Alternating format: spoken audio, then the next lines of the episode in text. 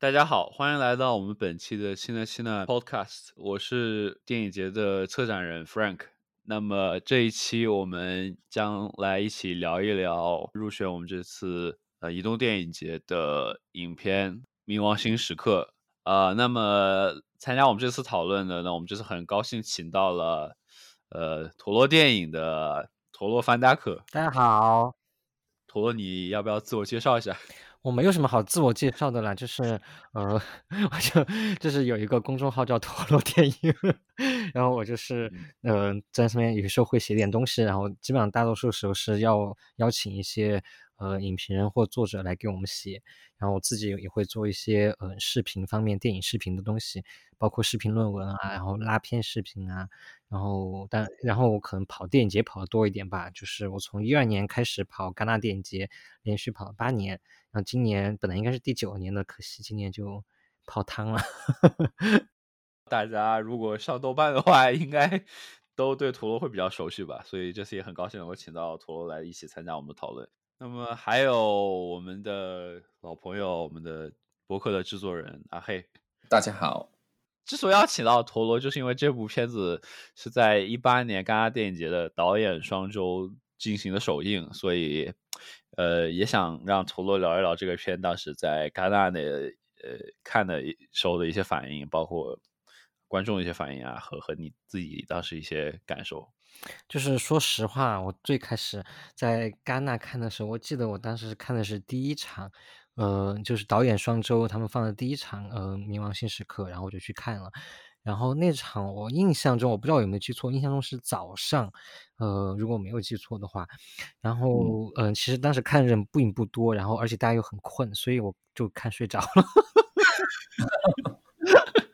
对，这种反正我就看，我是后来回到巴黎了之后，然后我补看的。呃，重新又看了一遍，就在巴黎又看了一遍。因为一般戛纳电影节结束之后，他在巴黎，然后就会所有电影都会重新放一次，包括导演双周的片子。法国的那个电影手册，当年因为当年那个一众关注有毕赣的《地球最后的夜晚》嘛，那个电影手册就把《地球最后的夜晚》痛骂了一顿，就臭骂了一顿。那同时又表扬了张明的这部《冥王星时刻》。结果反而后来，嗯，在国内被大家捧为神作的是毕赣的那部，而不是张明的《冥王星时刻》。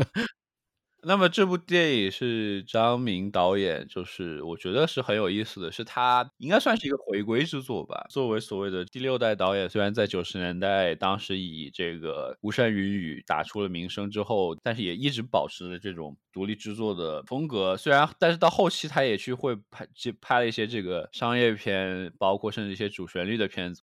这部片子也是他在呃一三年那部商业。尝试这个九号女神之后，就是回归到她的这种更独立制作的风格的片子，所以我觉得也是很很有意思吧。就是看她的这个拍过的电影和她的一个发展的话，而且这个片子也是她的这个演员阵容里面也是包括王学兵，也是在当时因为这个呃之前的这个吸毒的事件不让拍片之后，也算是他在在那次之后的也算是一个复出之作吧。然后除此之外，还有像。曾美惠子这样的最近几年在各种文艺片里面都很火的这样一个女演员在里面，确实是一部很有意思的片子。包括它影片本身就是讲这样一个缺钱。我觉得他电影一开始的八分钟的时候，其实某种意义上是用来嘲笑一下当今商中国商业电影那种感觉。对，其实很很就这个，我觉得等会儿就是仔细来讲一讲，就是开头的这一段，因为开头这段就是和后面。嗯，感觉很不一样。就我第一次在戛纳的时候看到最开头的那段的时候，我觉得很尬，就不知道大家有没有，就是开头上海那一段就感觉特别的尴尬。嗯，那那提醒一下观众啊，我们等一下聊电影的时候会包含很多剧透的内容在里面。对，所以就是我们还是默认大家是看完片，就是最好还是看完片之后来。听我们这期播客，不过我感觉就是这个片子也剧透也没关系对，因为因为它就是不是这种剧情很强的这种片子，就是我觉得这个片子可以归为所谓的这种慢电影。概括一下，就是讲一个很缺钱，然后不仅缺钱，连导演就是剧本都写不下去的这么一个剧组，然后跑到这个湖北跟重庆、四川交界的这一块大别山的这一块地方去采风，然后这个导演当时就很想去找当地一个叫做《黑暗传》的这么一个民间的呃葬礼歌曲吧。然后的表演，然后去做做各种搜集，然后就是讲他们一路就是为了去寻找这个黑暗传的这个能会会表演这个传统黑暗传的形式的人，然后以以他们去一路去寻找，然后然后发生了一些事情。我看完这当时看完这个电影之后呢，呃，就我说是在回到巴黎之后看了第二遍，就在第二遍看完之后呢，呃，我当时的感觉就是挺。特别的，我觉得就是很不一样，和我想象中的，嗯，包括在戛纳电影节上看到的很多中国电影都不太一样，因为它并没有那么的多的去关注一些呃社会问题或者怎么样，它更多是去关注呃人物的角色的内心的一些情欲的方面的东西，嗯，包括角色与角色之间的关系啊什么的，呃，我觉得，对我觉得至少在这一块上说，我觉得还让我。挺眼前一亮的，这是其一。其二呢，是它里面的一些拍摄的东西，我觉得有很多的地方，它可能都会滑向所谓的呃作者电影、中国作者电影在海外的这么一种呃俗刻板印象、刻板印象当中吧。比如说，他们说要去找野人，然后后来有甚至那天真的有他们看到发现了野人，那我当时是。看的时候我就以为说啊阿比查邦来了，对我就我就以为我就以为说啊他可能要拍一个那种神鬼的东西啊，猫在在出现在森森林里面这种超现实的东西，但最后好像他也没有把它给实体化，也没有让这个形象给出现，那这东西就这么过去了，然后后来也没有再再提到这个东西，所以我觉得他这个就有很多地方的时候，我觉得他我以为他会滑向很不好的那一边，但是导演都很厉害的把它给。继续收回来，而且一直控制着往他想要的那个方向去发展，所以呃，而且很统一，所以我觉得这个还挺好的。但是一会儿我们可以聊一聊那个上海的那个开头了，因为我对那个开头还是颇有微词的。但我能理解这个导演为什么选用这种开头，他的用意在哪里？但是我觉得他是影响到整个电影的那个基调，其实某种意义上来说。但是我其实我非常喜欢这个这个电影，尤其它的啊拍摄。它呃镜头的运这个运运运作，以及它的声音，它怎么剪辑的，之后怎么怎么混混剪在一起的？因为这个电影是讲，如刚刚 Frank 提到的，是一个剧组，然后去到一个山区那里采风，这个非常穷的一个剧组，到处去找钱。当我看这个整个电影拍摄的时候，想啊，这个电影怎么拍的这么的，呃呃，这么完美？可以说在在拍摄方面，就像像是在舞台剧。一样的，就是每个人都都怎么走位，嗯，镜头怎么去怎么去哪里，什么时候啊啊啊拉长镜怎么进镜，我觉得就表现的非常完美，在这一点上，做电影制作上，呃，点个赞。我想那个摄影师李景阳，以及那个声音师叫呃孙小刚。好，那既然大家都谈到了开头，那我们就先从这个影片的开头开始聊吧。概括一下，就是讲他里面的这个王学斌扮演的这个导演，然后去他的这个。快要分手的这个女友是一个呃女演员，大明星，一个一个一个一个大的商业片场去探探片嘛，相当于是，然后后面又是讲后面又是讲他们就是给我们介绍，原来他们是要快分手了，就整个整个就是我我个人的感受就是开头拍的就是感觉，尤其是你后面回去看，你就会感觉呃就感觉像是他有意拍的是一个很。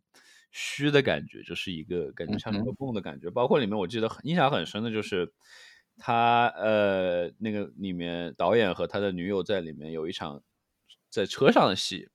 嗯，然后你明显的发现就是一边是白天，一边是晚上，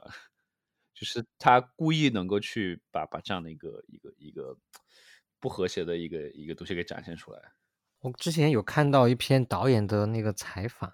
嗯，他提到说他本来是把这个上海的这个戏安排在结尾的，就是安排在他们离开那个山区之后，然后，嗯，紧接着就是王学兵在上海的这段戏。其实我在想，就是如果他真的在结尾的话，反而可能可以更能接受一点，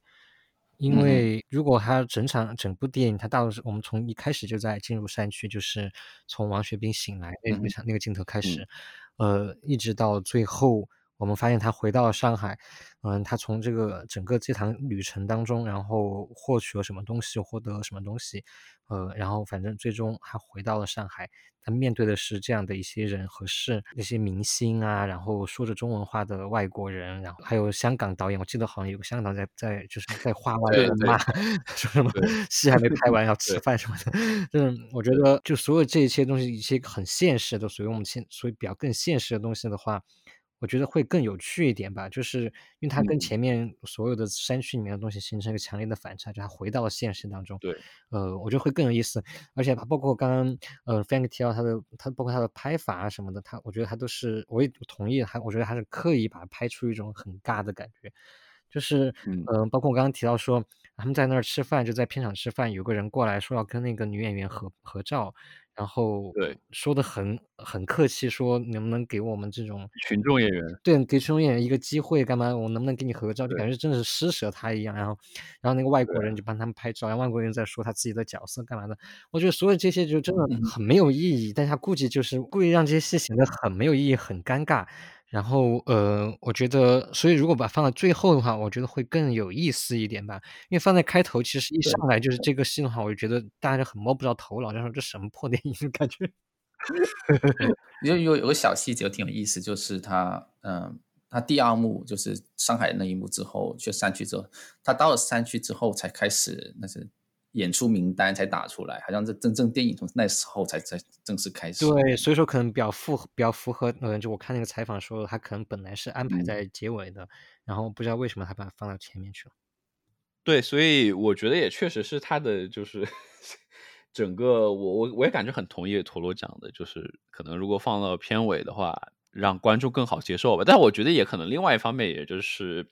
导演比较任性的一个做法，就是你你这个开头我就这样来，你能接受，那你就可以继续看；你不能接受，那你就就不看吧。是，但是你说现在，因为现在电影最后，我呃，我觉得很有趣的，就是因为他们最后到走到那个山头上嘛，然后王学兵了一下，然后后来王学兵转身走开，然后镜头还在那，我们就看到那个山下的那个城镇。就是所谓的对对对，所谓的呃，我们的现代社会，但是嗯，因为镜头是很远的，我们只看到很多光亮的东西，但是我们听到的是警笛声，哎，就是 对，我觉。得他很很有趣的是，他用警笛声来代表呃我们的所谓的就是现现实现代社会这种我们所谓的城市，嗯，他用警笛声来代表，我觉得这一点还挺有趣的，就是我们听到的不是嘈杂的嗯喇叭声、汽车声，呃，不是其他声音，而是警笛声。因为最后电影我觉得好像是就是在警笛声当中结束的。那你们觉得，如果把前面的八分钟上海的部分完全剪掉的话，会对电影有什么影响吗？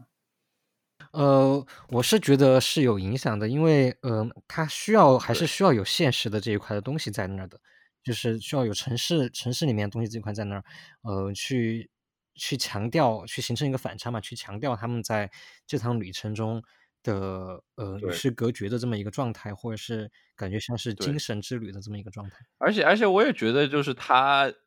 前面这一段也是算是，就是刚刚有提到的，就是对这种 商业片的一种一种不能说是蔑视吧，就是一种很微妙的态度在里面。尤其是他在整个片子呃讲的这个这样的一个剧组，就是。拉钱也也也很难拉，然后找当地政府帮忙也也也就是很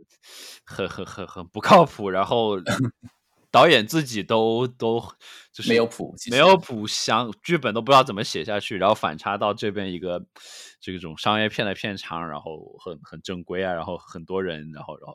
还有还有这种讲讲中文的外国人在里面，就是就是我觉得这种这种这种反差就是就很有意思的。那我们可以过渡到。正式电影那部分呢？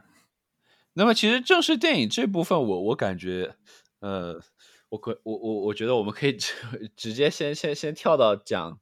呃，曾伟惠子出场的 那段，因为我觉得真的就是，因为我我我在看片之前，我知道这个片子里面有曾伟惠子，然后然后我就看的时候就发现，哎。是不是搞错了？他在哪里？怎么一直没有看他出来？然后最后才看他出来哦，然后去，原来是这样的。我跟你们说，就是因为我有点脸盲，我就不知道曾美惠是长什么样子，我就一直以为那个 他的那个摄影那个摄影师、摄影助理是。我我也是一开始有有这样的误会。对，那么那么你们你们是怎么评价，就是或者怎么去讲，就是曾美惠子在这个影片里面的这样扮演的一个角色和他他的一个发挥？因为我觉得确实他的那段就是整个他出现以后的片段，就是可以说和前面也是有一个比较大的一个不同。我我觉得是。曾美惠只是表达了一种欲望在里面，但是通没有通过性或没有通过呃脱光衣服这种，但是从他的眼睛和眼神以及他，他整个脸是红的。其实他他跟那个导演互动的时候，包括他不小心把水倒到地上了，然后的水流到他自己房间，从导演的房间往下流到他自己房间，他抓住了水那一刻，都表现这种。嗯，不能纯指女性对男性欲望嘛？这个单纯对于啊外界的欲望，对于离开这个小地方这种被传统束缚的想脱离的欲望。对，但是曾美惠子，我有点不稍微不同意刚刚嗯可以说的这个，就是关于呃他的欲望的展现，因为我觉得还是其实这个他的欲望展现还是有点，我我有点觉得有点过于直白了吧。呃，就虽然他们没有，他跟导演之间没有发生任何关系，呃，包括洗脚的那场戏其实也比较明显。但我其实我比较在，我我比较想要挑刺的地方就在于这个人物他的穿着打扮就是有点太太肉欲了。对，这就 我记得像穿的像个肚兜一样的东西嘛。呃，低胸的一个特别低，但是没有。对，不是 deep V，不是深 V 那种。对对，但特别低胸，我觉得其实没有必要让他穿的那么的暴露吧，就至少是跟周围的人相比较起来，他其实穿的是已经是很暴露了。我觉得其实如果他没有穿那么暴露，但是他仍然可以通过这么会子他自己的表演，包括刚刚黑说他呃满脸通红，然后包括这些水的意象，其实他想要表达的还是可以表达，就没有必要用那么的向外的东西给观众。但是就说，嗯，这个女生代，你这个女的代表着欲望，就没有这个必要。我是我是这么觉得，就我要挑刺的话，就挑这一点。那那陀螺你怎么看她的在里面的一些表演的发挥呢？我觉得其实曾美惠子他在里面，可我不知道是因为他的角色设定原因，还是他跟导演就让他这么去演。但是他的这个角色的确是所有的这些角色里面最外放的一个。就是你看，其实其他所有的角色，他其实都是把他的表演藏藏起来的。包括王学兵，然后包括所有的那些主角，他们都是藏起来、藏在藏在里面的。呃，我们看不到，我们只能通过一些，嗯，他们的之间的呃言语，包括一些行为，包括呃导演的一些镜头，我们去猜测他们之间有些什么样的情感，有些什么样的关系。但是曾美惠子这个角色一出来之后，他所有的刚，包括我们刚刚提到的欲望，然后他所有的心理的一些活动，全部写在了脸上，全部写在了他的行为上。呃，我觉得可能是导演故意让他这么去演吧。呃，让他区别于其他所有角色，所以才会给观众这种感觉，就是觉得曾美惠子是整部电影里面最出挑，然后演技最好的一个。其实我觉得可能是因为导演给他的空间最大，因为就是要让他这样往外演，就是很外放的这么一个角色。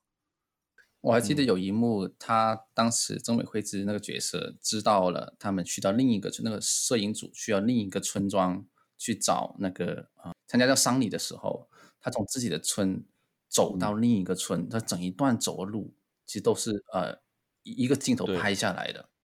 这我觉得挺有意思的。对，跟拍的场景，对它里面其实很多镜头的移动都还挺有意思的，就是它的它会经常把镜头突然对向一个完全不相干的人，然后就是比如说，嗯，比如说导演和制片人他他们正在进行对话，这个镜头突然就跑到另外一个人身上，然后感觉这个人好像在偷听他们说话一样，但是你又对对，你又不知道为他你又。作为观众，你又不知道为什么我们现在要看到他，而不是去关注真正在对话的那两个人？就为什么我们突然变成一种偷听的或者偷窥的视角？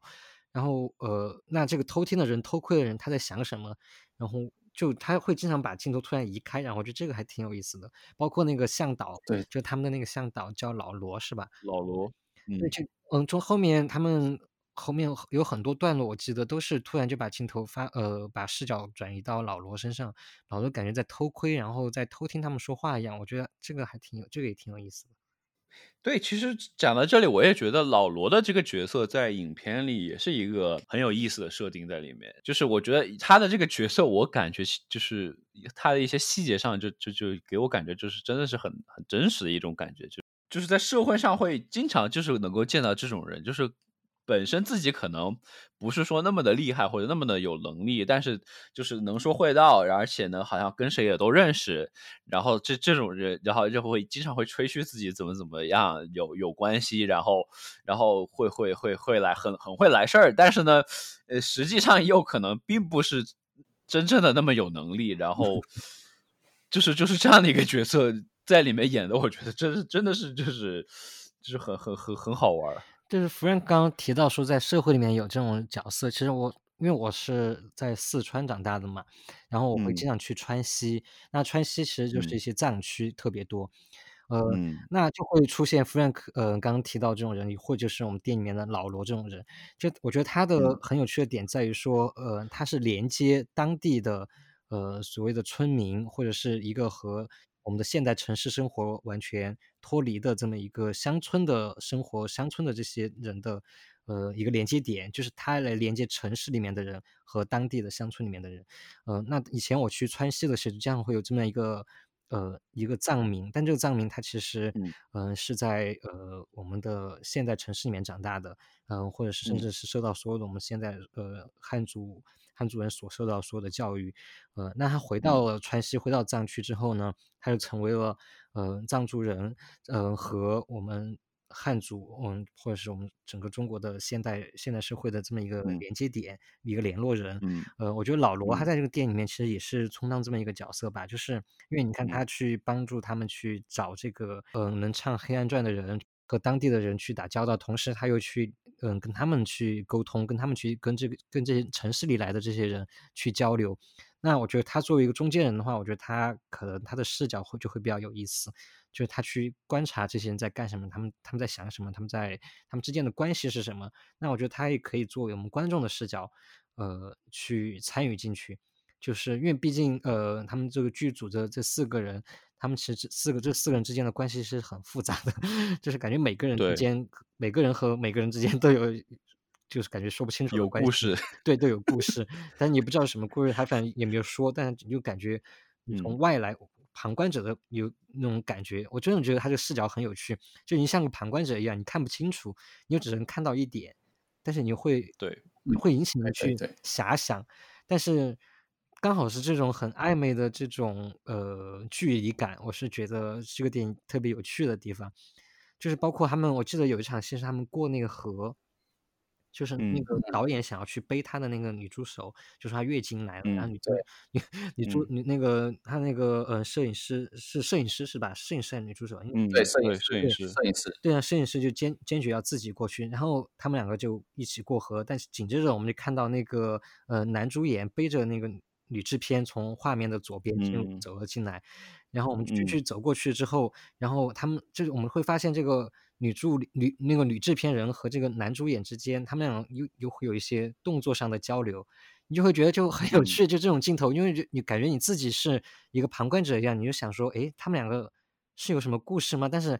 到最后，我们其实也不知道到底有没有故事。但是就这种旁观的这种暧昧视角，我是觉得还挺挺有意思的。而这个视角，我觉得是跟老罗的视角是比较吻合的，因为老罗。他就像我们观众一样嘛，他们看他看这四个人的时候，和我们看这四个人的时候，其实感觉是一样的。对，因为他对这四个人的了解，就是像我们观众一样，他他的所能接受到的信息，也就是我们通过这个电影的这个镜头里面所接受到的信息。对，但我只觉得很有趣的，就是说，其实一开始的时候，老罗并不没有一个这么一个带入的视角。我们一开始其实是跟着王学兵，跟着这个女制片人，对，然后进入这个故事。但是一直到他们进入了森林里面，然后呃，慢慢慢慢的，逐渐的，我又我也不太记得是哪一场戏了啊。但是就是慢慢的，我们逐渐的就发现了老罗他的存在，他的他这个视角的存在。呃，他开始，我们开始从老罗的视角去看这四个人了。他这个，所以我觉得他这个片子还有个视角的转变，还挺有趣的。就是就是像刚刚陀螺提到的，就是出现很多他的这种呃摄影机，就是在 剧组的四个人在讲话，然后然后讲着讲着，这个摄影机就视角就变成了老罗的视角了。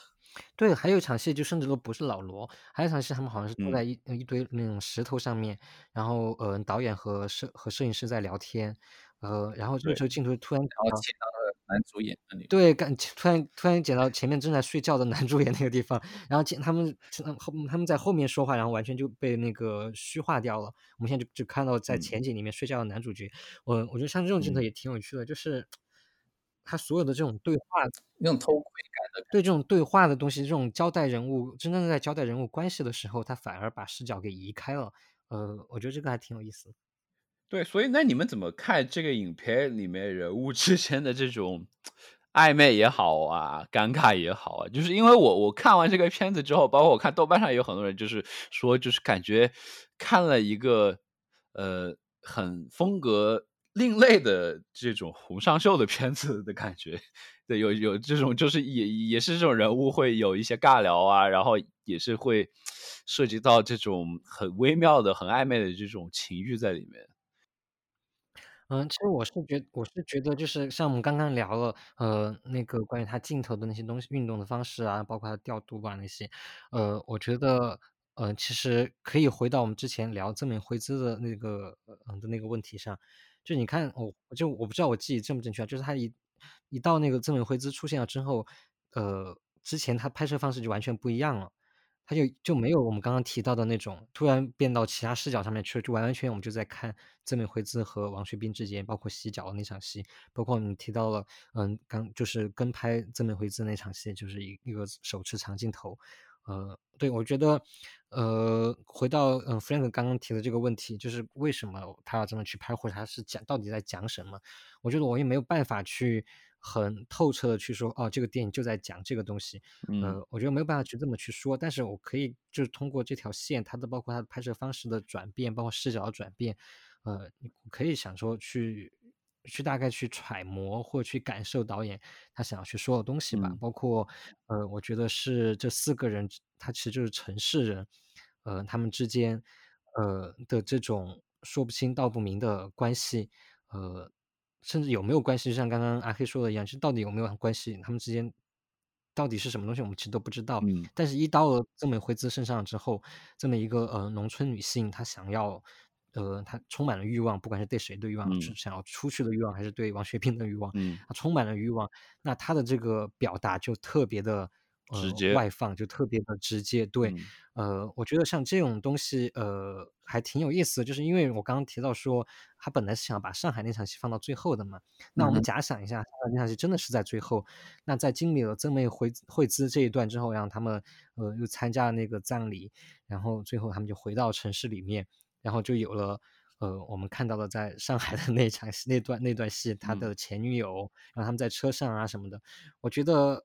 会把曾美这样反而会把曾美惠子那段更加的突出，因为那段戏变成了整场整部电影，我觉得感觉会变成整部电影的一个戏肉吧，就是感觉最重要的一个一个段落。我不知道我的这个理解对不对啊？阿黑可以讲一下。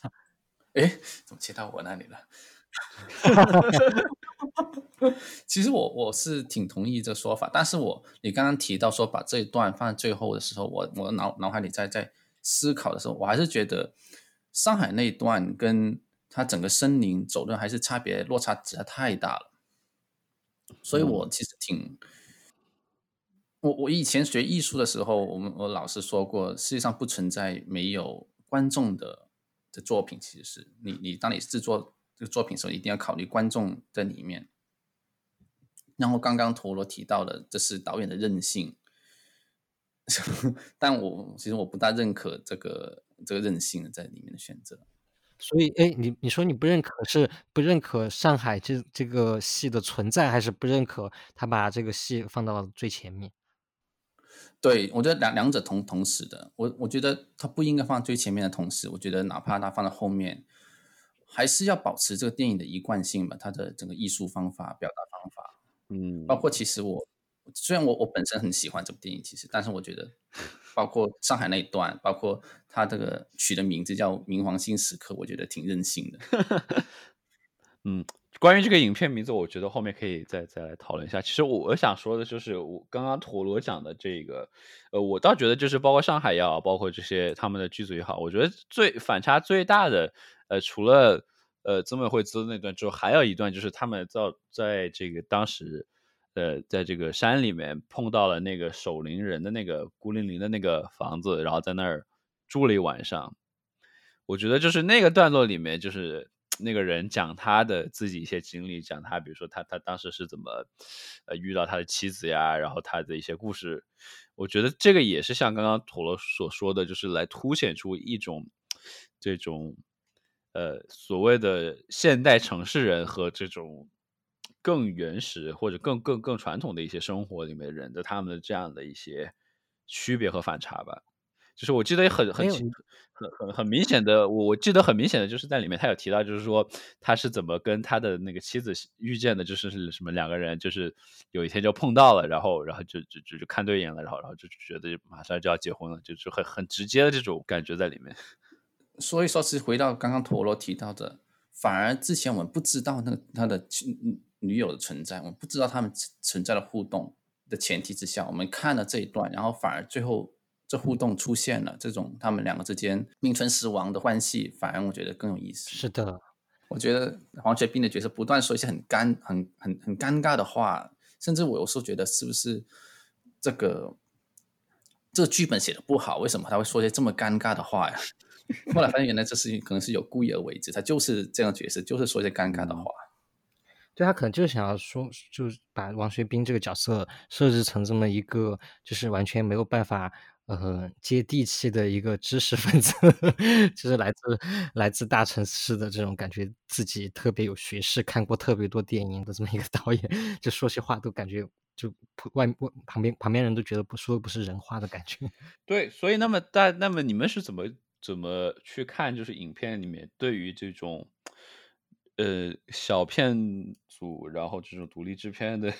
一些一些描写的，因为我知道陀螺你有做有做一些制片的工作，对吧？是，嗯，我就印象印象特别深的一个段落是，就是他们陪酒的那个段落，嗯，就是他们陪老罗喝酒那个段落，让老罗就一直他们喝酒，一直他们喝酒。我看那段时候我就觉得很窒息，因为我觉得我感觉自己经历过那样的一个场景，就是 就是被被灌酒，就是就是有时候东西就是你想要对方的钱，然后但是对方给你钱的。原因不在于说你的剧本好不好，或者是你的导演有没有能力，或者是呃你这个项目好不好，你这个制片人有没有能力，而是在于说你愿不愿意陪他喝，陪他干掉这几杯酒，就觉得就很窒息，就是你没有办法，你就只能去把这个酒喝掉，而且你也没有办法说保保证说百分之百我喝完陪他喝完这个酒我就能拿到钱，只是说我陪他我陪他喝完这个酒之后。呃，拿到钱的概率可能会增高一点点，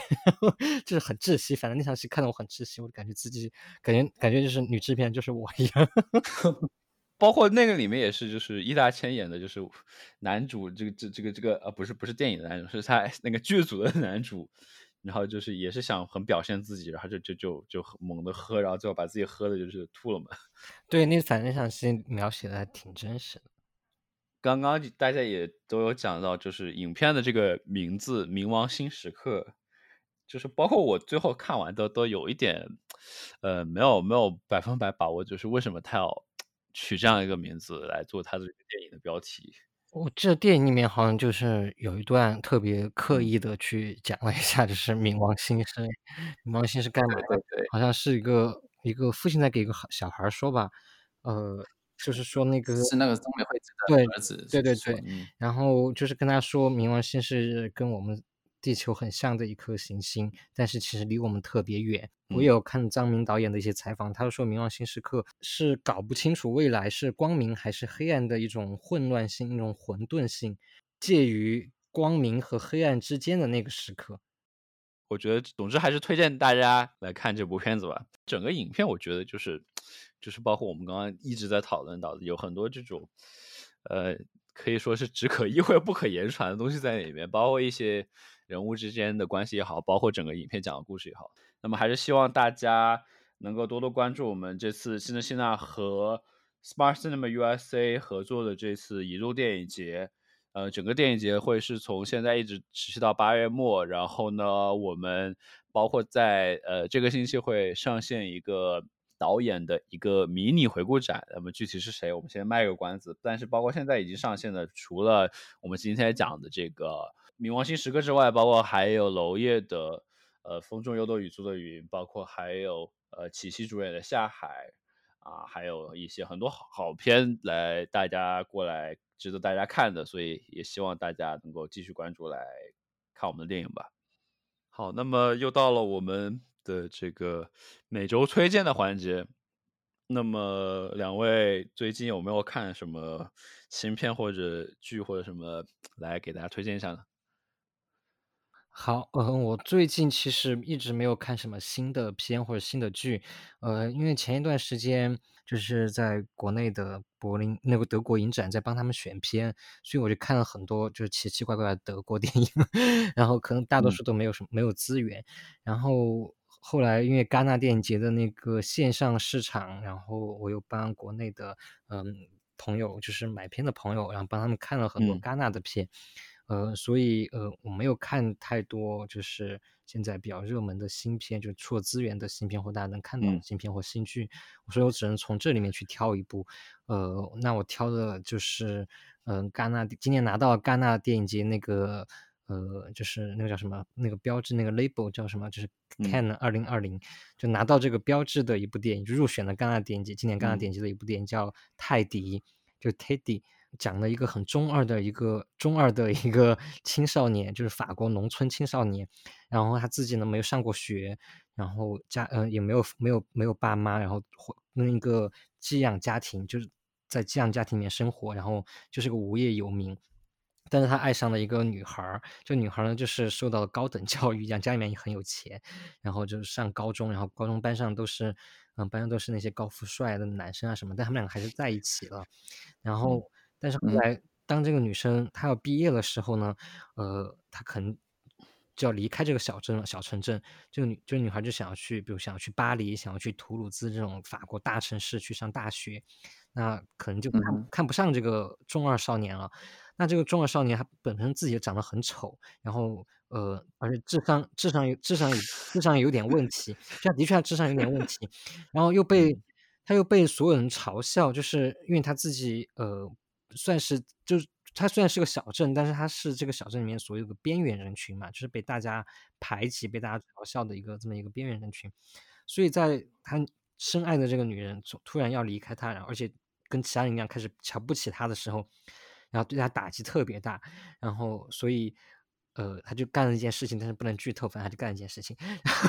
嗯，这个这条是嗯，这是电影的故事的主线。然后它的副线呢是，嗯，这个这个，因为它是个城小的村镇嘛，然后村镇就有很多呃农庄，然后这些农庄他们都养了羊，就养了很多绵羊，就养羊，然后他们就看发现就。最近就有很多羊全部全部都死了，他们就怀疑说这附近出现了狼，但他们但是那个政府呢官员呢就非要说这个我们这个地方肯定不会有狼，就是你们你们胡说，肯定是你们自己呃是可能是野狗或者干嘛的，但这些村民就非要说是有狼，他们就觉得真的是有狼。嗯，好，这就是副线。然后，但是这电影它到最后，它其实是一个比较有点幽默的，有点黑色幽默的，呃，一个比较惊悚，然后奇幻题材的一个东西，比较符合我的口味。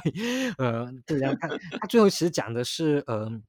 跟法国甚至跟欧洲很息息相关的一个恐怖主义的一个诞生，就是或者说是讲，嗯，在法国的很多年轻人，他们是怎么被呃恐怖主义所，呃，哎，那叫什么来着？极端化？哎，不对，洗脑。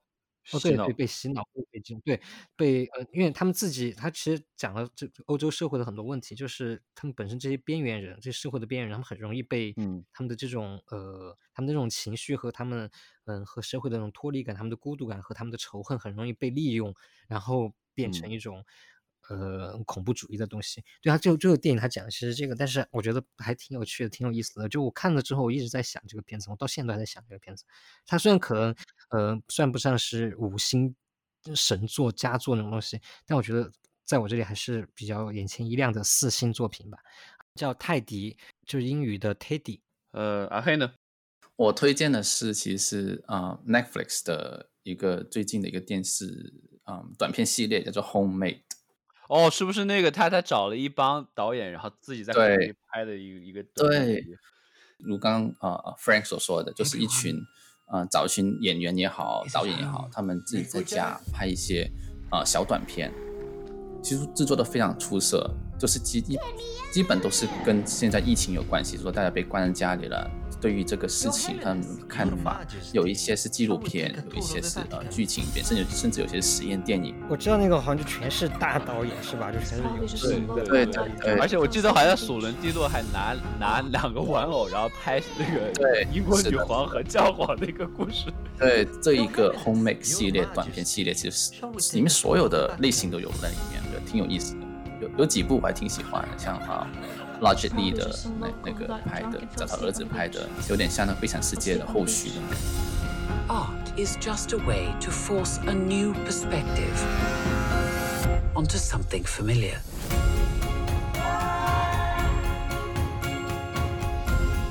You are so close and yet so far. Hugs. This is only the beginning of the story. 那 Frank 呢？Lincoln Center 就是最近的他们的这个线上电影院。就搞了一一些这个洪尚秀的片子的放映，然后就是最包括就是那个你自己与你所有的就是在北美的一个正式的发行，然后终于把这个片给补了，我觉得 特别有意思，因为它在里面设定就很好玩，就是讲讲讲一对情侣，然后然后这个里面的呃这个女的特别喜欢喝酒，然后。然后呢？然后这个男的就听说这个女的在每次喝完酒之后就跑去勾搭别的男人，然后，然后但是呢，我没有，但是我又发现好像说其实是并不是他，而是他的一个双胞胎。但是看到后面发现，又发现不知道到底是不是真的是双胞胎呢，还是就是他自己喝醉酒了就什么都不知道了，然后变变了一个人，就是总然后然后里面就是，就就就很就是就光这个设定我就觉得特别有意思，包括然后到后面他的一些发展，然后然后包括他他里面这个女主是和其他的男的怎么去互动，然后包括这个男的后面是怎么去去去去和他的这个女友的一个一一个之间的关系，就觉得就是很典型的红红红烧片，但是又又非常好玩。 우리가 모르는 일들이 너무 많은 것 같아요. 다 알려고 하진 마세요. 那么今天节目就到这里，我是本期的主持人 Frank。那么今天还还有我们的播客的制作阿黑以及陀螺电影的陀螺发达可在这里跟大家讨论。呃，那么大家请关注我们的电影节的公众号 CINE CINA，也可以来关注我们的 Instagram 账号 C I N E C I N A Film Fest。我们下期再见，拜拜。他就后来一句话就说是拿着这个钱然后让他自己下山去买，人家拿着这个钱，人家要跑那么远，然后把东西给背回来，这种人说凭什么呢？你们就如果是我的话，我说就我想说，我说我宁愿不要你这个钱，就是你们少吃点。